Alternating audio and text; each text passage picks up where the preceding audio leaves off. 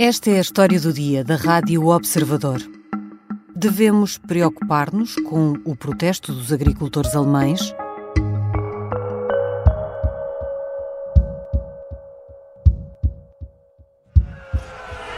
Es darf keine Sonderopfer geben, da stimmen wir überein. Aber alle müssen ihren Beitrag leisten. Uns não podem sofrer mais do que outros, mas todos têm de contribuir. De todo o discurso do ministro alemão das Finanças, junto às portas de Brandemburgo, em Berlim, esta talvez tenha sido uma das declarações que mais desagrado provocaram nos 10 mil agricultores que se juntaram à manifestação.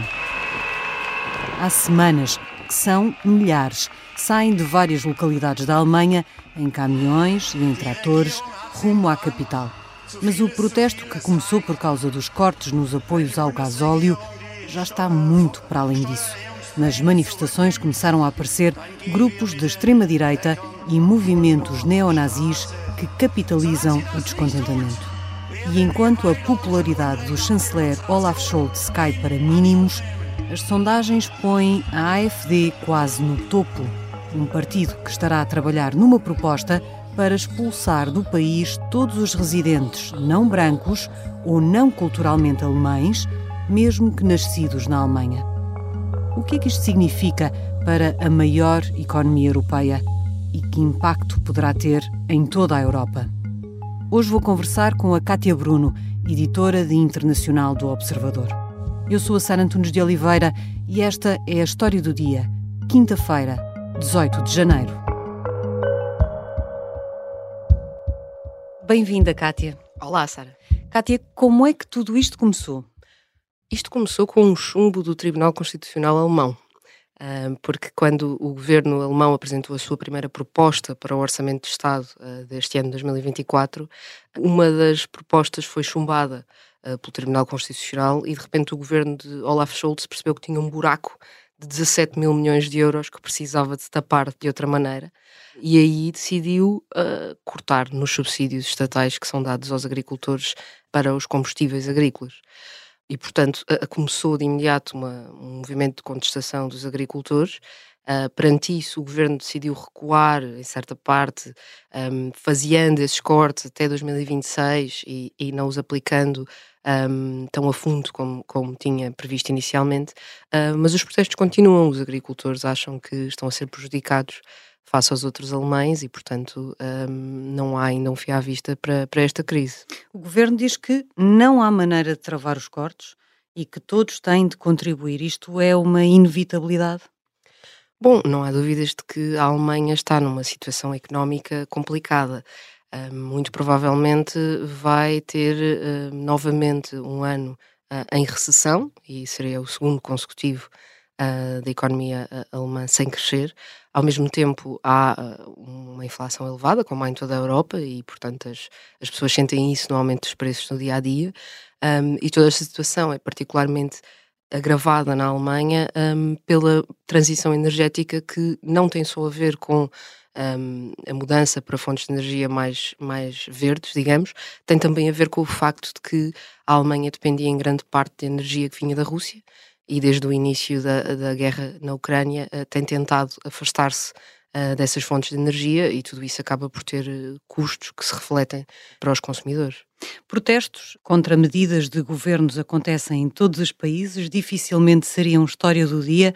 A verdade é que este protesto ganhou, entretanto, uma outra dimensão. Porque é que, de repente, no meio de debates sobre preços de gasóleo e subsídios para a agricultura, se começou a falar, por exemplo, de imigração?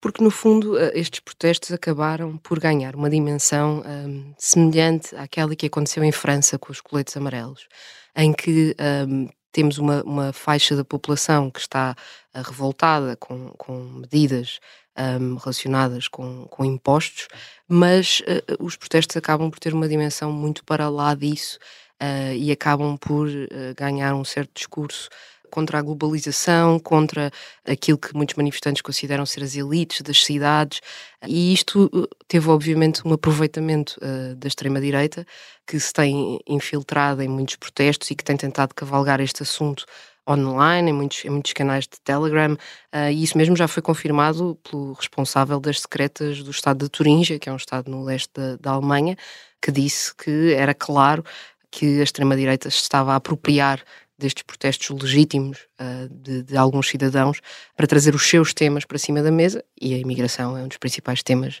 uh, da extrema-direita. Sobretudo porque, entretanto, houve notícias de um encontro com o maior partido da extrema-direita alemã, o que mais representa, com outros movimentos, nomeadamente neonazis, como proposta, não sei que palavra é de usar, mas uh, muito musculada em relação à imigração, vamos dizer assim. Sim, uh, seria uh, uma proposta um, nunca vista, quer dizer, nunca vista, não posso dizer, mas não, não, que não é aplicada neste momento em lugar, em lugar nenhum da Europa, até porque iria contra as regras europeias. É uma proposta que, uh, que o partido chama de remigração, que na verdade se trata de deportação uh, não só de todos os imigrantes do país, mesmo que legais, não só de todos os requerentes de asilo, mas também de todos os cidadãos que, segundo o partido, não estão aculturados à Alemanha.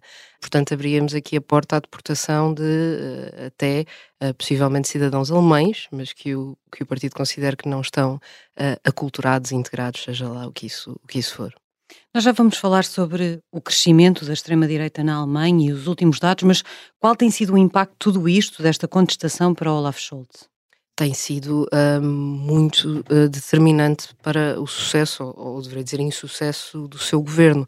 Um, Scholz lidera uma coligação de três partidos, muito diferentes entre si, e tem neste momento uh, apenas 14% nas intenções de voto das sondagens para eleições nacionais, as próximas serão em 2025, e não só o seu partido está uh, com, com este resultado previsto muito baixo, como o próprio Olaf Scholz é muito impopular. Ele tem neste momento apenas um quinto dos alemães com uma visão positiva dele, o que é uh, o número mais baixo para um chanceler alemão desde 1997. E tudo isto acontece num momento que internamente para o governo de Olaf Scholz está também a ser muito difícil. Sim, uh, os três partidos de que falávamos compõem a coligação que é chamada coligação semáforo, por causa das cores dos partidos que a integram, são muito diferentes entre si. Uh, temos o, o, SPD, os sociais-democratas do, do, Olaf Scholz, temos os verdes uh, e temos os liberais do, do FDP. Ora, uh, estes partidos têm muitos temas em que não concordam, sobretudo no que diz respeito à, à forma de lidar com a economia um, e com o Estado Social. O FDP, por exemplo, no início já deste ano, teve um debate interno em que foi votada uma moção sobre se devia ou não continuar na coligação, tal é a, insatisfação um, que os liberais têm com algumas das medidas que foram adotadas. O partido decidiu continuar, um, mas esse debate uh, está muito aceso. No fundo, é como se o SDP estivesse ali no centro, os verdes puxam para a esquerda, os liberais puxam para a direita, em termos económicos, um, e, e, é muito difícil chegar a, a consensos uh, entre estes três partidos. Já voltamos à conversa com Kátia Bruno, editora de Internacional do Observador. Vamos tentar perceber como é que a extrema-direita alemã está a aproveitar as dificuldades de Olaf Scholz e o impacto que as próximas vitórias eleitorais podem ter.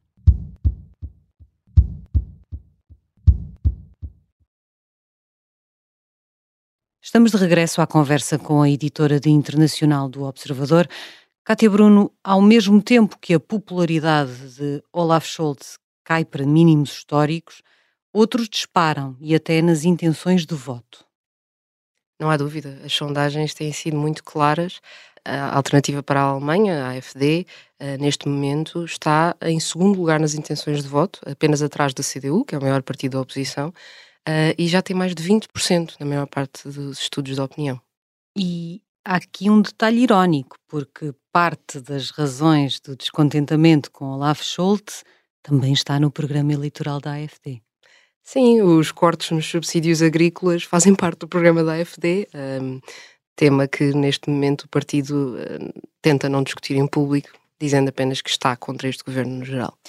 Ironias à parte, esta subida da popularidade da AfD e a subida nas intenções de voto não começou agora, não é? Não, é verdade. A AFD até já teve uh, um momento em que uh, estava muito bem colocada, chegou a ser o terceiro maior partido no, no Parlamento Alemão, neste momento é o quinto, e parecia estar uh, numa tendência de queda mas desde o verão que voltou a ganhar uh, ímpeto nas sondagens, coincidentemente com uma certa radicalização do discurso, ao contrário do que, que se passa um, na maior parte dos países europeus, em que estes partidos têm tentado, pelo menos, apresentar uma, uma versão mais moderada para poder chegar ao poder.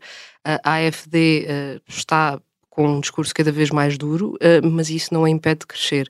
Uh, em outubro, por exemplo, houve duas eleições locais uh, em que a AfD conseguiu ficar em segundo e terceiro lugar, nos estados de Essa e da Baviera, e não estamos a falar dos, dos locais onde a AfD sempre teve algum sucesso, que são sobretudo nas regiões do leste da Alemanha. Estamos a falar da zona ocidental da Alemanha, onde o partido agora teve uh, grandes resultados face ao que tinha.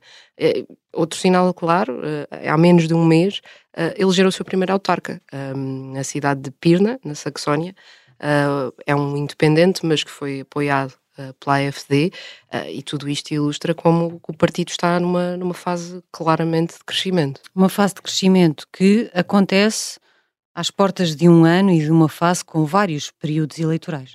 Sim, não só as eleições europeias já em junho, onde a AFD já tem um cabeça de lista escolhido que diz claramente que uh, é a favor de cortar 80% da burocracia europeia, o que que isso se traduza na prática, não está ainda concretizado, que é completamente contra a política de asilo atual na União Europeia, etc.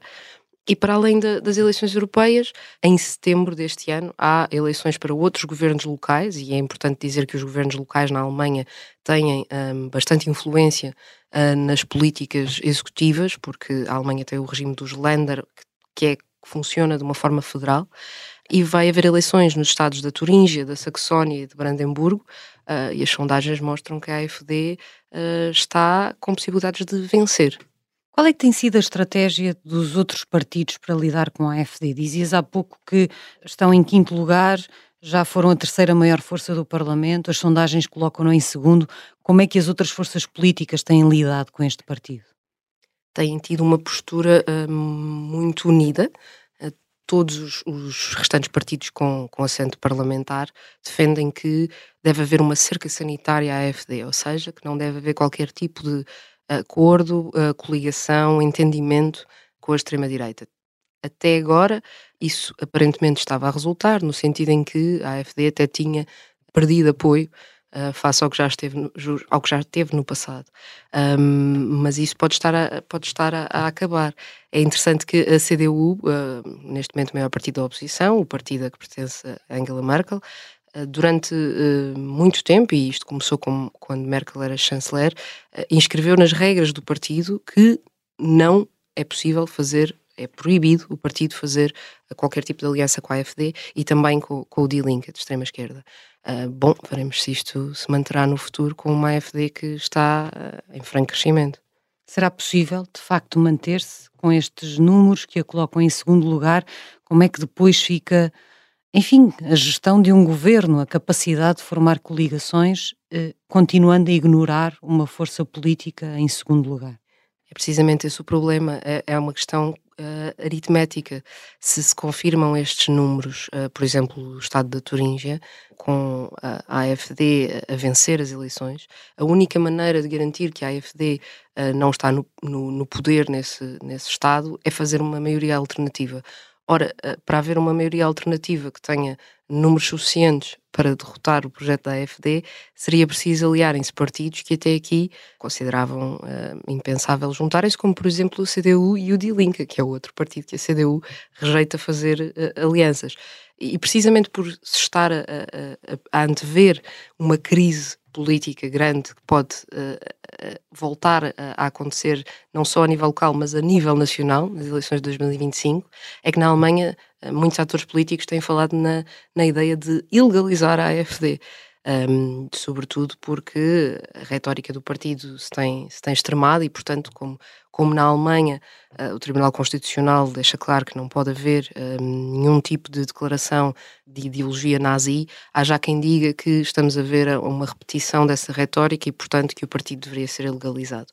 Claro que em termos práticos é muito difícil aplicar uma medida destas, uh, é preciso haver uh, declarações que sejam ipsis verbis, um, as declarações do nacional-socialismo, uh, e por isso também há, há, há, uma petição, por exemplo, circular neste momento, uh, para que em vez disso se use uh, outro, outro instrumento que está previsto na lei, que é o de banir determinados candidatos que têm ideologias ou pelo menos declarações extremistas. Agora, claro que nada disto funciona se os eleitores considerarem que essa é uma medida de secretaria, digamos, um, usada por partidos que não conseguem derrotar a FD nas urnas. Kátia, no início desta história do dia perguntávamos se devíamos preocupar-nos com o protesto dos agricultores alemães, porque esse protesto aparentemente está a dar força a movimentos de extrema-direita e a contribuir para o crescimento da AFD. Que impacto é que esse crescimento pode ter para a Europa? É evidente que algum impacto terá, no sentido em que uh, temos um partido que é claramente eurocético, a AFD surgiu há anos precisamente com uma mensagem eurocética, era essa a sua principal preocupação, era a saída da Alemanha do euro, e que está a evoluir para uma mensagem anti-imigração uh, e por vezes racista. Se isso terá impacto um, na política europeia é difícil antever. Também muito se falou, por exemplo, quando Giorgia Meloni ganhou as eleições em Itália, uh, que poderia haver um reflexo dessas ideias uh, na governação europeia e até agora não temos visto isso com, com essa intensidade mas de qualquer das formas estamos perante um cenário de possível paralisação do poder uh, se não houver uma maioria de governação na Alemanha, seja porque a AfD não tem maioria absoluta, seja porque os outros partidos não conseguem uma maioria absoluta alternativa, ehm, aí entraríamos num, num, processo de paralisação político naquela que é a maior economia da Europa e, portanto, isso deve preocupar-nos a todos. E isso já nas legislativas que hão de acontecer em 2025. Exato. Obrigada, Kátia. Obrigada eu. Cátia Bruno é editora de internacional do jornal e da Rádio Observador. Esta foi a história do dia. Neste episódio ouvimos sons retirados da Sky News. A sonoplastia é da Beatriz Martel Garcia, a música do genérico é do João Ribeiro. Eu sou a Sara Antunes de Oliveira. Até amanhã.